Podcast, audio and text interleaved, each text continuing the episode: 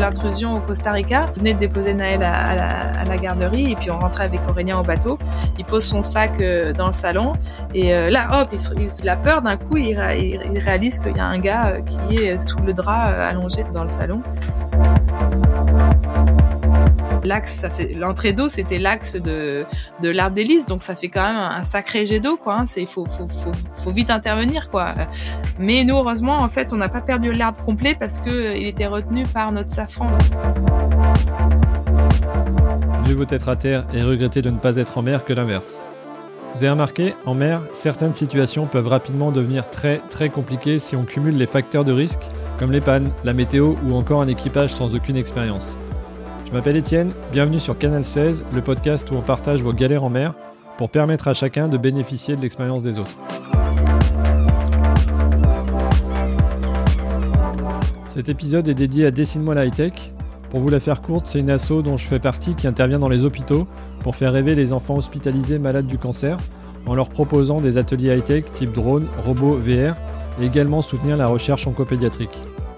Dessine-moi la high-tech est une association d'intérêt général N'hésitez pas à aller voir leur site, suivez-la sur les réseaux sociaux, l'assaut a autant besoin de fonds que de communication.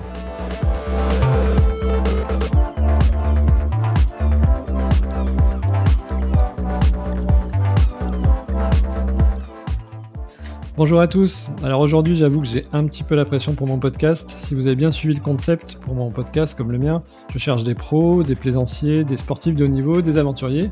Et puis pour développer l'audience, ce qui est cool, c'est d'arriver à interviewer d'autres podcasteurs ou producteurs de contenu. Vous ne me croirez pas, mais aujourd'hui, je pense avoir trouvé quelqu'un qui cache toutes ces cases. Bonjour Sarah. Coucou Étienne. Allez, c'est à toi, tu connais la musique. Euh, alors avec toutes tes casquettes, j'ai hâte de savoir comment tu vas te présenter. Je te tends le micro. Vas-y, à toi. J'aime bien quand on m'envoie le ballon comme ça. Non, non, c'est cool. Et ben, euh, donc je m'appelle Sarah Hébert. Je suis euh, capitaine sur notre voilier Maloya et ça fait quatre ans qu'on est parti pour un voyage autour du monde avec euh, mon compagnon Aurélien, qui est aussi mon ancien partenaire d'entraînement puisqu'on a fait de la compétition en planche à voile tous les deux. Et sur la route, euh, bah, on est parti avec un bébé, Naël, qui avait 4 mois, et Mia est née à Bonaire. Elle a 2 ans aujourd'hui, Naël a 4 ans, et on est en escale pendant euh, voilà 2-3 ans en Polynésie française. Donc on a tous les deux un passif de sportifs de haut niveau en planche.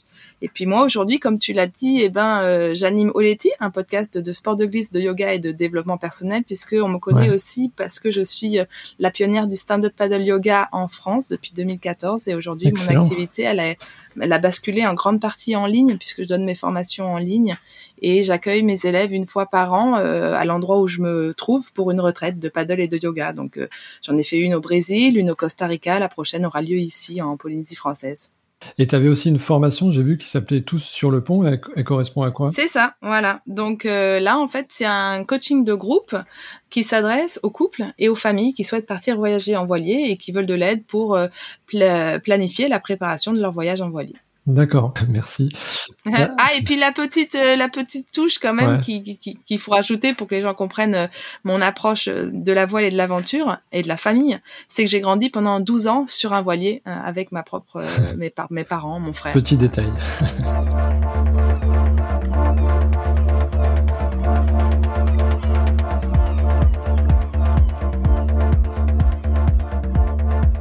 Eh ben alors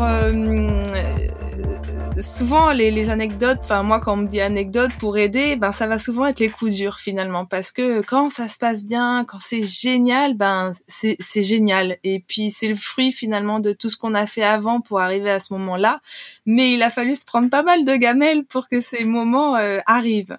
Et du coup, euh, le, le, premier moment euh, de tension dans notre aventure, il a commencé avec la traversée du golfe de Gascogne euh, Naël était tout petit, il avait quatre mois. Heureusement, on avait accepté l'aide du, parrain du bateau qui est venu sur le sur le voilier. D'ailleurs, vous pourrez regarder la vidéo sur notre chaîne YouTube.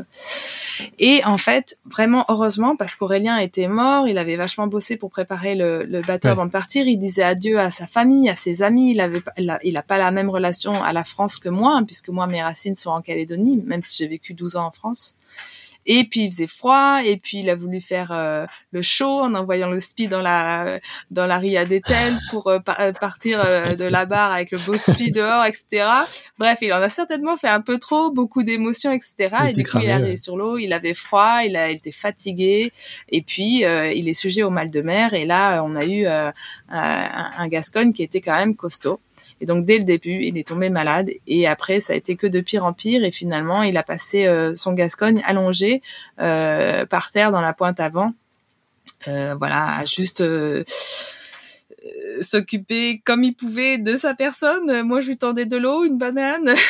Mais bon, fallait qu'on gère le bateau avec euh, Ronan et que je gère mon bébé, que je gère la bouffe, que je gère le routage, que je gère le bateau. Et heureusement que j'avais l'aide donc de Ronan pour euh, tourner sur les quarts de nuit, etc., etc. J'allaitais. Euh. donc c'était ultra sport, mais ça l'a fait. Moi, j'étais en fait super heureuse de voir que même dans la difficulté, je me sentais profondément à ma place complètement rassurée euh, grâce à Ronan parce que j'avais un équipier aussi. Mais je sais que s'il n'avait pas été là, Aurélien euh, se serait fait violence et puis euh, il serait monté, il m'aurait aidé. Mais c'est vrai que ça aurait beaucoup beaucoup reposé sur moi et ça aurait été un moment quand même nettement plus douloureux à passer.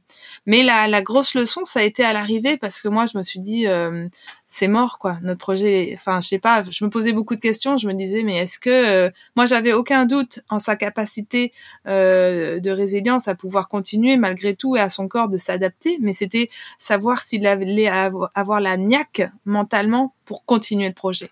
Et quand on est arrivé de l'autre côté, j'ai juste laissé faire le, le temps et très vite, j'ai vu que bah non, il me l'a dit, il m'a dit ouais, moi aussi je me suis posé des questions, c'est rien dit, c'est marrant, mais euh, cette vie-là, elle est trop géniale, la liberté qu'on a, la connexion aux éléments, le fait d'être en famille, le fait sur un, voilier, donc il s'est accroché. Et en fait, au fil, et, au fil du temps, au, fur et à mesure des traversées, des navigations, euh, il a eu de plus en plus confiance au bateau. Ça, c'est le point majeur en, nous et surtout en lui. Euh, je lui ai un peu donné deux trois infos pour mieux gérer ses quarts. Il voulait pas dormir dans ses quarts de surveillance. Je lui disais si si, tu mets ton réveil, tu te réveilles tous les dix minutes, mais il faut que tu dormes entre chaque entre chaque réveil de dix minutes, etc., etc. Et puis euh, voilà, en fait, c'était juste de l'entraînement et aujourd'hui, il a quasiment plus le mal de mer. Il l'a quand même encore un peu de temps en temps, mais euh, je crois que la peur l'a quitté définitivement et ça, ça fait une grosse différence. Bon, euh, des fois, il y a des moments où c'est chaud et voilà, t'as quand même peur, mais bon, ça, je pense que c'est un. J'en parle, ça me concerne pas, ça le concerne lui, donc mais je me permets d'en parler parce que euh, il y a beaucoup beaucoup de gens qui mettent en de côté leur rêve en voilier parce qu'ils se disent mais ouais mais moi j'ai le mal de mer et en fait voilà c'est ça se travaille et c'est surtout une histoire de confiance en soi et en son bateau et en son équipage. Donc, euh, faut pas lâcher pour une histoire de mal de mer. Et tu l'as récupéré au bout de combien de temps, du coup, dans le golfe de Gascogne, Aurélien? À, jamais, jamais, jamais, ah jamais. Il est resté allongé euh, jusqu'au bout. Et à l'arrivée, quand même, euh, on commençait vraiment à voir euh, les côtes. Et bon, c'était, on a tiré des bords parce qu'on n'a pas réussi à faire le cap direct. Je, je sais plus ce que c'était quoi. Riron, je sais plus ce que c'était notre port, mais je lui ai dit allez viens, viens regarder la mer, viens regarder la côte, il faut que tu fasses ton arrivée debout quoi. Et donc j'ai un peu euh, boosté quoi. Puis il a il a pas regretté. Je voulais qu'il arrive debout, je voulais pas qu'il arrive allongé de cette traversée quoi. Et, euh, et euh, non non, et, il était très content et ça l'a fait, mais il s'est vraiment il s'est vraiment battu ouais.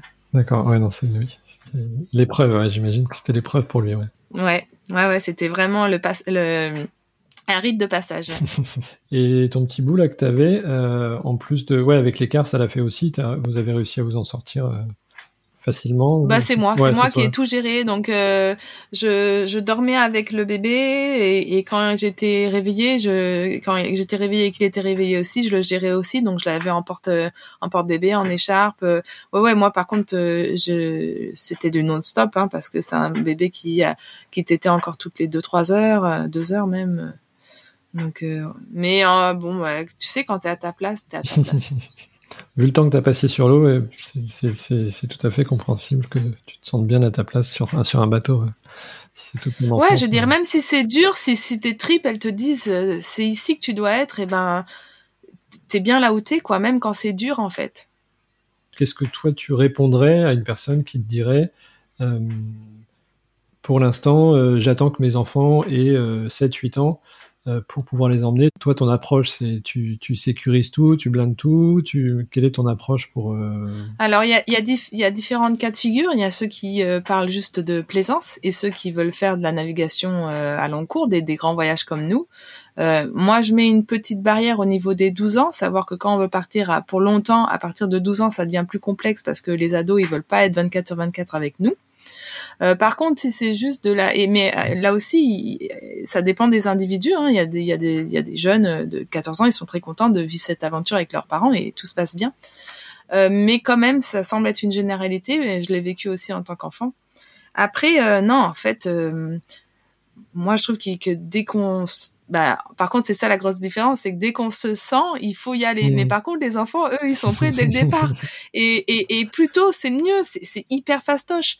Euh, quand t'as un nourrisson, eh ben, il faut avoir un transat ou, ou un, un, petit cosy, là, un siège auto. Tu lui cales bien, que ce soit dans le cockpit ou euh, dans, le, dans le carré tu l'attaches, tu l'amarres et, euh, et voilà, et c'est parti quoi. Enfin vraiment, il y a, y, a, y a pas de crainte à avoir là-dessus. Euh, souvent on parle de gilet, de harnais, etc. Euh, moi c'est des, nous c'est des choses qu'on a utilisées, mais beaucoup plus tard. La, la, la base, je pense, c'est soit il est dans son cosy transat, soit il est dans tes bras en fait, dans tes bras, juste dans tes bras, ou en porte-bébé, ou en écharpe. Mais euh, euh, après, une fois qu'il va commencer à vouloir se mettre à genoux, marcher à quatre euh, et puis debout, tout ça, là, c'est notre une autre affaire. Euh, nous, ce qu'on faisait, c'est que soit on transformait le carré en énorme lit pour qu'il puisse se balader, et puis on mettait un, grand filet, soit euh, par terre avec des coussins, soit aussi sinon dans le cockpit, un cockpit qui soit bien fermé, un pas ouvert derrière.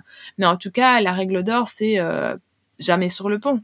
Euh, jamais sur le pont, ou sinon euh, quand il euh, n'y a pas beaucoup de vent, avec papa maman dans les bras, ou dès que ça s'est marché, ben avec papa et maman juste à côté en tenant les filières, avec des filets dans les filières.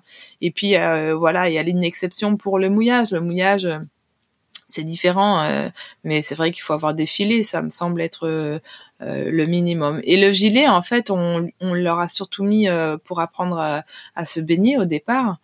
Et puis, euh, ce qu'on a mis en premier, c'est pas le gilet en fait, c'est le harnais pour Naël qui a commencé à tout de suite vouloir nous suivre, faire des choses et faire comme nous.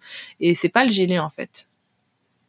Le gilet, ça va plus être euh, voilà pour se baigner ou si on fait vraiment des longs trajets en dinghy et sur des, mouillages très encombrés où là euh, le danger c'est il vient d'ailleurs, il vient des, autres bateaux qui arrivent à fond quoi. Et j'imagine que tu choisis quand même tes, tes conditions de navigation c'est pas comme si vous étiez tous les deux euh, au taquet, là, quand tu as des enfants, c'est un peu plus et safe. Puis, euh. Euh, voilà, et puis tu choisis aussi la façon dont tu règles tes voiles et parce que finalement, ouais, non, quand il y a cartouche, cartouche, t'y vas pas mais euh, mais aussi après euh, il y a une histoire de, de, de, choquer un petit peu son mmh. chariot de, de, de de mettre un riz plus rapidement. Euh, bah je te raconte une mini anecdote parce que j'étais embêtée quand tu m'as dit anecdote j'en ai au moins 10 qui sont arrivés donc je te raconte celle-là rapidement. Mais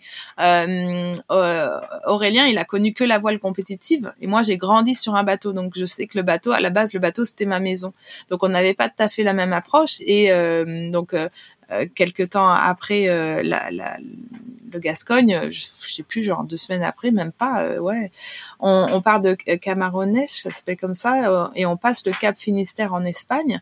Et pour sortir de la baie de Camarones, il y avait un petit vent, il faisait beau, je sais pas, 12 nœuds, tu vois. Et puis il me dit, vas-y, on envoie le spi et tout. Je dis, ah, t'es sûr, on devrait attendre d'être sorti, ouais, on devrait attendre d'être sorti de la baie quand même. on sait jamais, ça risque d'accélérer. Et puis bon, c'est quand même le Cap Finistère, tu vois.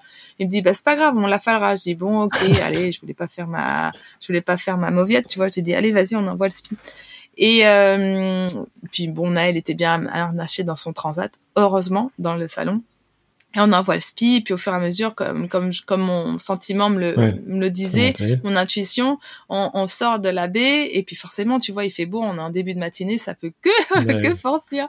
Et là, ça monte à 18, 20, machin.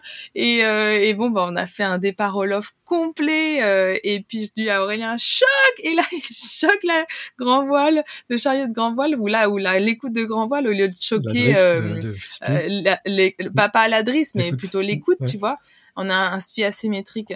Et, et, donc ça a pas réagi tout de suite autant que je lui dis non la drisse et donc il a lâché la drisse et donc j'ai vu le pauvre Naël à la verticale dans dans son transat et bon, bah, tout, tout a bien été. Une fois qu'il a lâché euh, les coups, j'ai pu abattre. Et puis, boum, on a tiré sur notre chaussette et puis on a remballé notre spi. Mais euh, je crois que ça lui a servi de leçon un peu, quoi. Et puis, bah, et à moi aussi. Hein, euh, on a le temps, quoi. Hein. En croisière, on a le temps. Donc, souvent, après, il a vite pris le pli. Hein.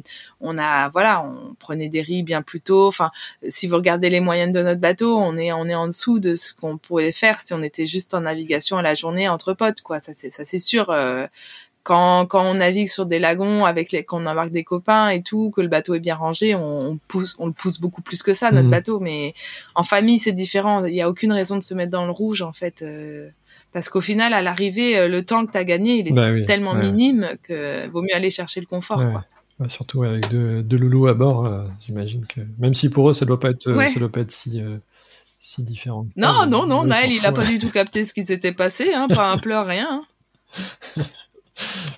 Bien joué. Enfin, je sais pas, remarqué ça, mais je sais plus. En tout cas, moi, ça m'a pas plus euh, inquiété que ça. Bon, il y a quand même une histoire avec, euh, avec les spies et Aurélien. Hein. En fait, à chaque fois qu'il sort un spie. ah oui, c'est vrai. Ah oui, ça va être pas, c'est pas, c'est pas, oui.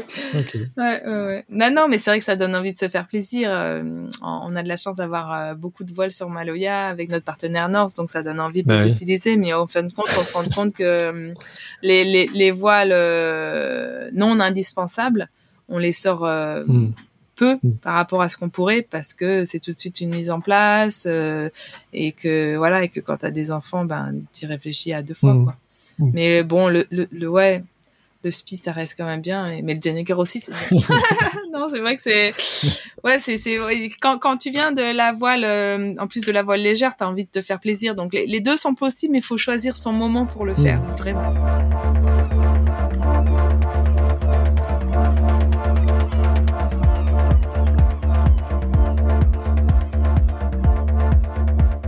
de nuit, on était au large euh, euh, d'une des dernières îles euh, du Cap Vert, et puis je faisais mon quart de nuit et le vent forçait, du coup j'ai voulu enrouler un peu le génois, et puis j'ai pas assez retenu mon mon, écoute le temps d'enrouler, donc du coup je l'ai mal enroulé, ça fait une bulle. Et ah ouais, je m'en suis voulu pendant longtemps. Je peux dire qu'après j'ai quand même fait vraiment attention à, à, à bien tenir mon, mon écoute parce que du coup je là j'ai vite compris qu'il fallait que je réveille Aurélien parce qu'une poche dans, dans, dans 30 nœuds ça peut vite euh, être euh, la bonne galère hein, dans ton dans ton génois dans ta voile d'avant. Donc euh, je l'ai réveillé mais on n'arrivait pas à l'enlever. Il a fallu qu'il mette son harnais qu'il aille à l'avant. Et franchement voir Aurélien de nuit harnaché à l'avant avec les vagues, le vent, euh, la main dans les écoutes pour essayer de, de m'aider à mieux enrouler cette voile et tout. Je me suis dit non mais quel abruti j'ai été de, de, de pas bien faire mon truc, euh, je le mets en danger quoi. L'histoire se termine bien, mais ça m'a vraiment embêté profondément de le mettre dans cette euh, posture là. Euh, et c'était pas des situations extrêmes hein, du tout. Je te parle de 30 nœuds, c'était peut-être dans les risées. Hein, on était peut-être plus sur du 20, 25 en fait. Hein, mmh. C'est plutôt prendre son Suite de nuit, c'est impressionnant, mais. Prendre son temps de faire ouais, ouais, ouais, voilà. Euh, ouais, c'est ça. Et euh, ou si tu n'y arrives pas parce que c'est une histoire de force, moi des fois c'est le cas, hein, et eh ben tant pis. En fait c'est ça aussi. Hein, des fois euh, je suis là, c'est la nuit, j'ai pas envie de le réveiller.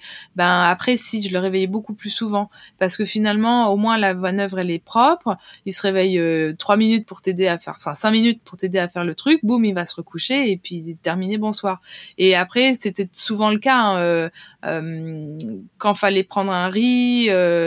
souvent on était les deux sur le pont, sauf si vraiment c'était mer des conditions tranquilles, mais on préférait être deux dans ces cas-là. Euh, après, euh, on a eu un grain un peu violent dans un dans le passage du poteau noir euh, quand on était dans l'Atlantique, ce qui nous a valu une casse au niveau d'une poulie de de la au niveau de donc de l'écoute de GV donc ça fait ça fait bizarre. D'un coup t'as t'as ton t'as ta bombe qui part en grand. Euh, c'est donc faut récupérer ça etc tout de suite ça fait ouais ça fait ça fait drôle. Après, on a eu un, un radar pour le, le, la, la transpacifique. Ça change un peu la donne parce que tu peux voir si euh, l'orage qui arrive, il est chargé de pluie ou pas. Euh, tu peux anticiper un peu mieux, tu vois. Ça, c'est ça, c'est vraiment intéressant au niveau d'un point de vue météo. J'ai vu que tu t'étais offert les services de d'un routeur aussi. Christian, ouais, c'est ça. Ouais, ouais, Christian nous accompagne depuis le depuis le départ pour euh, les grandes, grandes traversées. Donc transatlantique, transpacifique, et puis avec euh, bébé Mia sur ce sur ce passage euh, mmh. du Cabo de la Vela, ça nous était important. Ouais, la, pointure en météo. Ouais. Partir. ouais. ouais. Donc voilà. Et après, j'en avais juste un dernier, une dernière anecdote au niveau baston. Euh... Ah ouais, si, improbable. Enfin, non, pas improbable en fait. C'est juste qu'on le sait pas.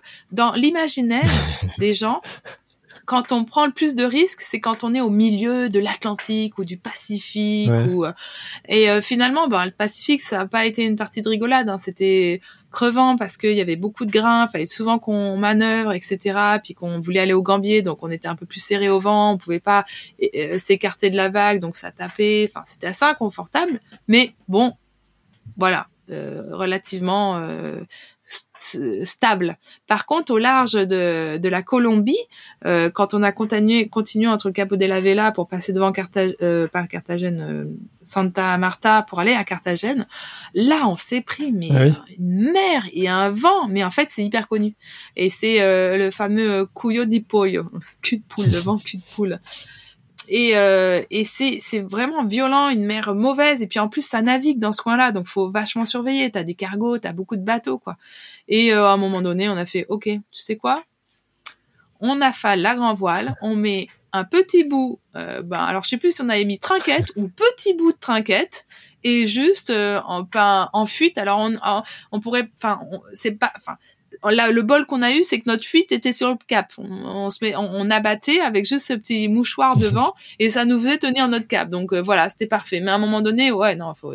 Même hein, pourtant, le vent était pas si fort que ça. Je veux dire, c'était euh, peut-être 30 nœuds, tu vois. Enfin, je sais plus trop, mais de mémoire, c'était pas si fort. Mais mm. ouais, c'était vraiment démonté. Puis il y avait des éclairs dans tous les sens. Enfin, c'était c'était hyper impressionnant, quoi.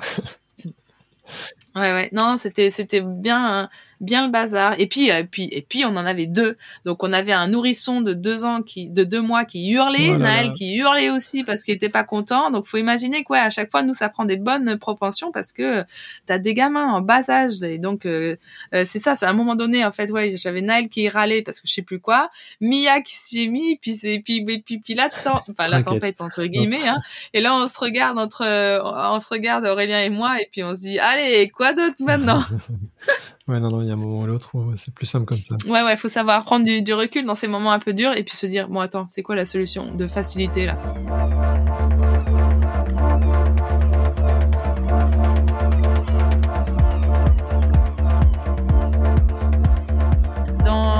Les, choses euh, qui nous ont un peu refroidi. Donc il y a eu ce dérapage au Ariquitea, au Gambier, et puis euh, l'intrusion au Costa Rica, où on rentrait de l'école avec, euh, enfin on venait de déposer Naël à, la, garderie, et puis on rentrait avec Aurélien au bateau. Il pose son sac dans le salon, et là hop, il, a peur d'un coup, il, réalise qu'il y a un gars qui est sous le drap allongé dans le, dans la, on était en mode lit dans, dans le salon. Donc il remonte avec moi dehors. Et là aussi on a fait une vidéo, mais en fait c'était un gars euh, drogué, euh, nu, euh, les, pieds blessés, qui était allongé dans notre lit. Et bah oui là j'ai eu j'ai eu très peur parce que sur le coup tu te dis ma famille est en danger Est-ce que c'est un camé et qu'il y a une bande qui, qui, qui, lui court après pour euh, récupérer du fric ou de la drogue euh, Enfin, est-ce qu'il a planqué de la drogue dans mon bateau et qu'une fois que je serai de l'autre côté du Pacifique, il y a des gars qui vont arriver pour la récupérer euh? Est-ce qu'il va revenir Ouais, tu te poses beaucoup. De... Est-ce que ouais, tu te poses beaucoup de questions. Alors je suis allée porter plainte après, et puis le gars a été renvoyé chez lui. C'était un chypriote, il était même pas, c'était même pas un local. Hein, et puis en fait, c'était juste un gars un peu perdu de la vie qui qui faisait, qui faisait des expériences, je crois. Mais euh, tu as toujours peur de tomber euh, dans un filon de la drogue et parce que ça il y en a eu plein des histoires comme ça hein, de, de, de, bateaux qui ont été retrouvés avec de la drogue et puis euh, c'est dans un, un, sale merdier après quoi.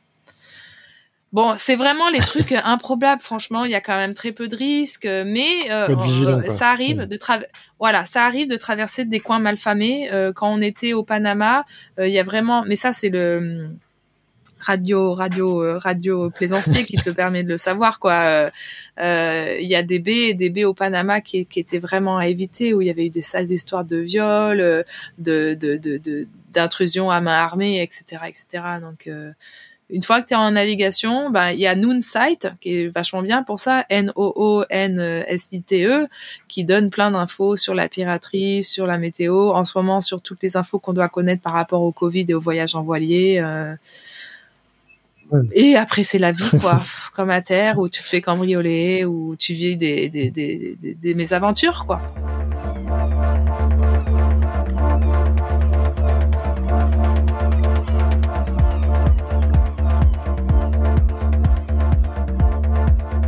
Mécanique, malheureusement, ça fait partie du voyage et j'avoue que j'ai beaucoup délégué sur cette partie-là. Parce que, euh, ouais, ouais, c'est vrai que ça m'attirait pas trop. Euh, bon, un jour, si j'ai un bateau toute seule, faut, faudra que je m'y mette. Mais nous, ben, justement, au Costa Rica, euh, ça a été un vrai coup dur parce qu'en fait, notre... je sais pas si tu t'y connais en, en, mécanique, hein, Étienne. Tu te souviens de, de la vidéo? En fait, c'est un L'échangeur, non, c'est pas l'échangeur. Du, moteur.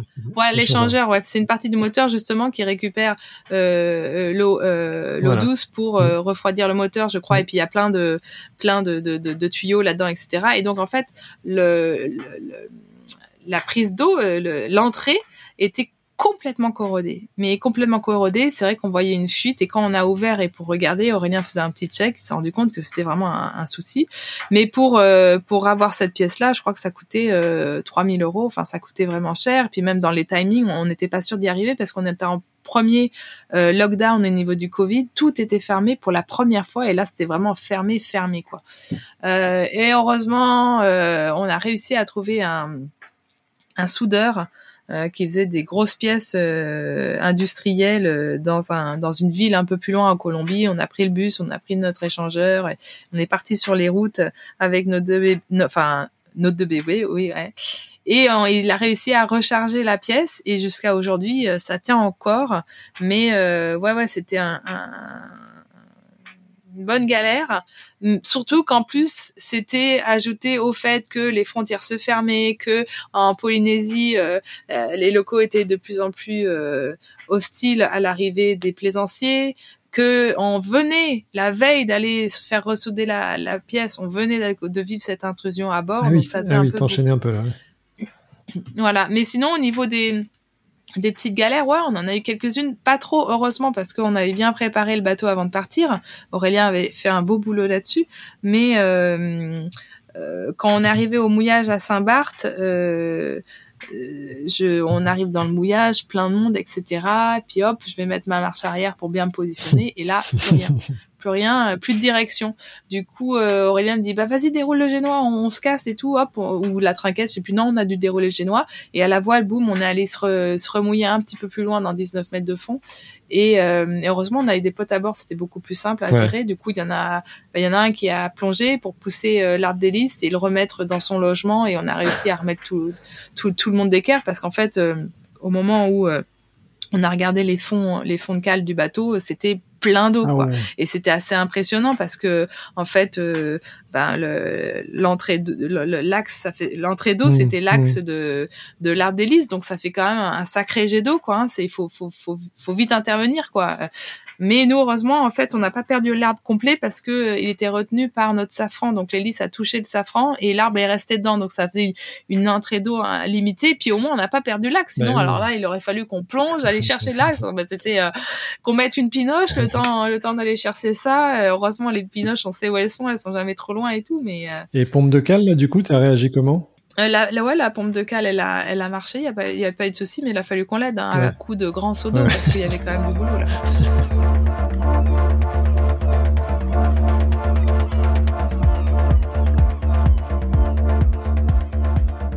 Il y avait un filet juste avant, d'ailleurs, on a eu un filet. Ouais, non, on a enchaîné là cette fois-ci.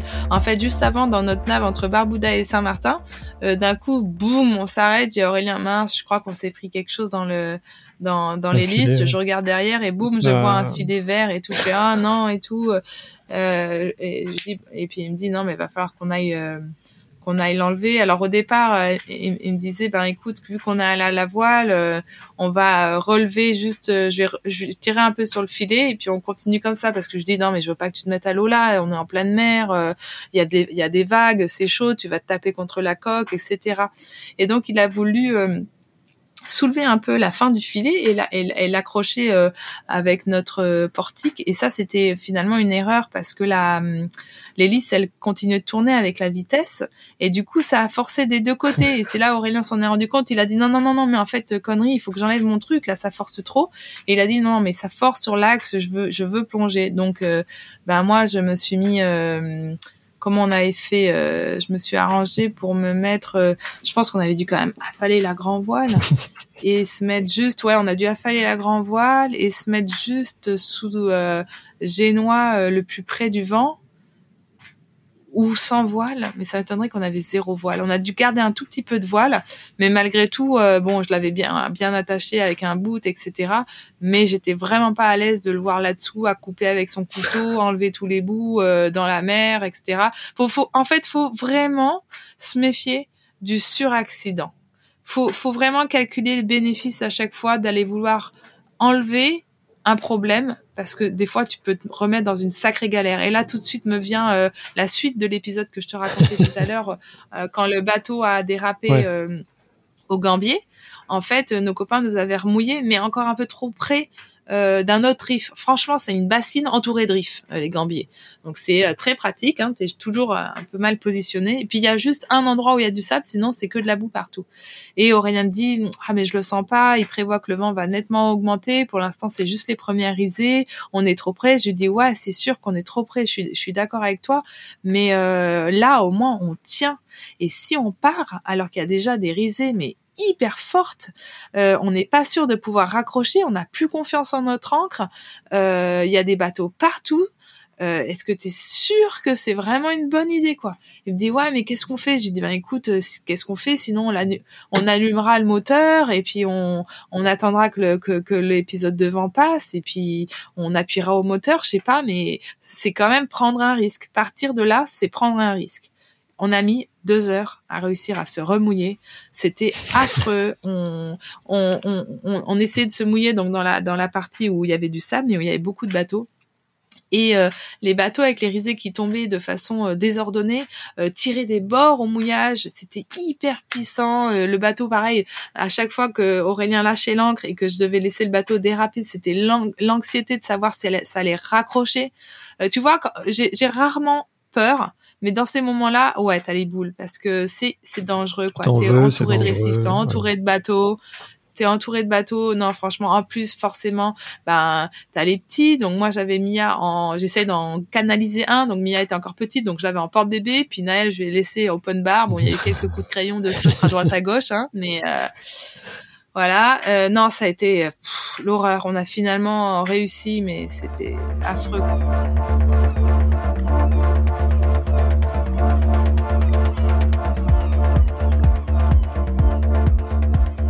Pour moi, le risque, c'est le rivage.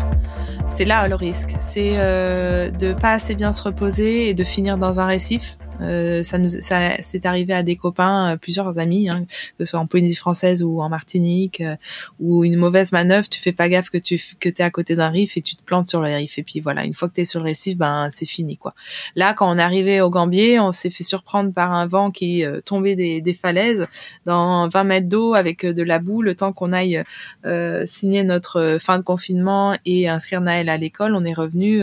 on s'en est pas rendu compte, mais une fois qu'on est revenu sur le bateau, nos copains sont venus nous voir et nous ont dit, écoutez, on vient de sauver votre bateau, euh, on l'a récupéré à 10 mètres du riff, il était en train de dériver et euh, voilà, on a mis du temps à réussir à, démarrer le moteur, etc. Mais on, vient juste de le remouiller.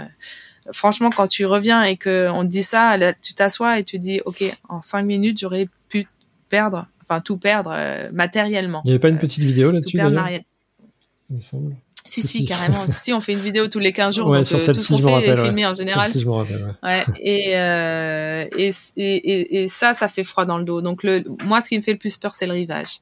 Le rivage, après, ouais, il peut encore y avoir euh, les gros coups durs de maladie, mais en fin de compte, ça, pour moi, c'est dans la vie de tous les jours.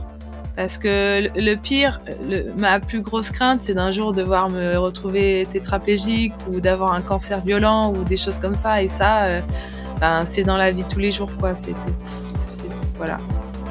Quand on voit que les coureurs au large, ils arrivent à s'en sortir avec des fémurs cassés ou des langues à recoudre, euh, je pense qu'on peut tous euh, y arriver.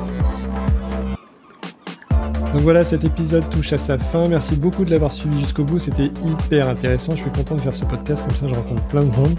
Euh, allez, c'est à vous de diffuser ce podcast dès maintenant à une, deux, voire trois personnes en utilisant votre messagerie préférée, de mettre 5 étoiles sur Apple Podcast et de vous lâcher surtout sur les commentaires. On vous souhaite de belles navigations. Euh, et puis, ben, merci beaucoup d'être intervenu sur ce podcast. C'était un honneur. À bientôt, Sarah. Ciao. Merci, Étienne. Bye bye.